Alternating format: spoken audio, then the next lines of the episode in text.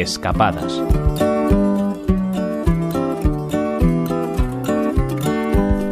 Se extiende a lo largo de 190.000 metros cuadrados y combina un paisaje natural de gran biodiversidad con uno en el que ha intervenido el hombre. Hoy os animamos a recorrer con nosotros algunos rincones del Parque Natural del Almadraba en Rota, en la provincia de Cádiz.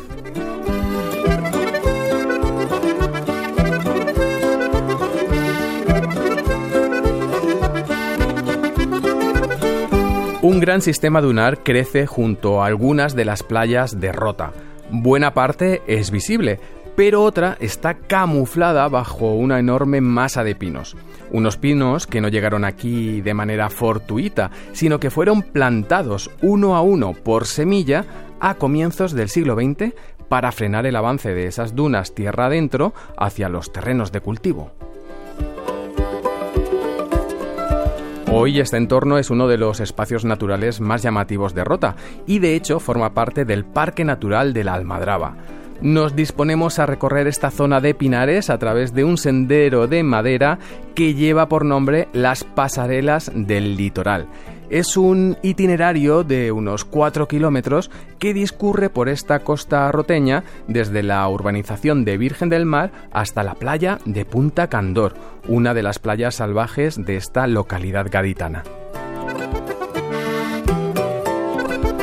Estas pasarelas atraviesan todo el Pinar de Rota, un pinar, recordad, que crece sobre dunas de arena y en el que habitan numerosas especies animales como aves marinas y rapaces, además de insectos y lagartos.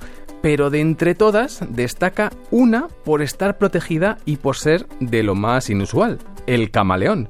Sí, sí, por aquí hay camaleones. De hecho, Rota es el pueblo donde mayor población de camaleones hay en toda España. Como decimos, es una especie en peligro de extinción, por lo que hay que ser muy respetuosos. Es un animal inofensivo, de movimientos lentos y cuya piel, ya sabéis, tiene la facultad de cambiar de coloración para camuflarse en su entorno. El recorrido por estas pasarelas va conectando con algunos accesos a las playas y de vez en cuando también encontramos miradores. Por último, hay un tramo que nos conduce hasta el Jardín Botánico Celestino Mutis, un lugar que complementa esta escapada y en el que podemos ver una representación de flora autóctona y de especies mediterráneas adaptadas al clima de este entorno.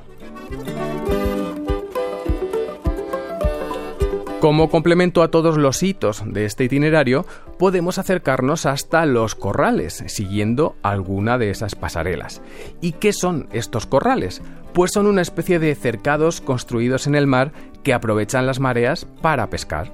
Es un arte de pesca muy antiguo, se remonta a la época romana, que se ha conservado hasta nuestros días y por eso el área de playa donde se encuentra está declarada Monumento Natural de Andalucía. Esta era la almadraba de rota, un sistema con el que se acorralaban los peces para poder capturarlos de forma más fácil en la misma playa sin necesidad de salir en ninguna embarcación.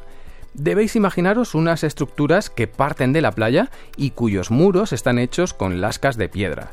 Según nos adentramos en el mar, el muro crece, tanto en altura como en anchura, llegando a los 2 metros y medio de alto por 3 de ancho, en los lados que dan al mar, el muro tiene unas rejillas que permiten que el agua salga, pero no que se vayan los pescados que están dentro. Los corrales aprovechan la subida de la marea. Cuando el mar cubre todo este terreno, los peces llegan de manera natural y muchos de ellos se quedan aquí atrapados cuando el agua se retira con la bajamar. Como el corral está en zona de mar, los peces siguen vivos, claro, pero es mucho más fácil capturarlos después. En fin, ya veis que hay mucho y muy curioso para ver por aquí, por este Parque Natural de la Almadraba, así que no lo dudéis y planificad esta visita para una de vuestras próximas escapadas. Oscar Checa, Radio 5, Todo Noticias.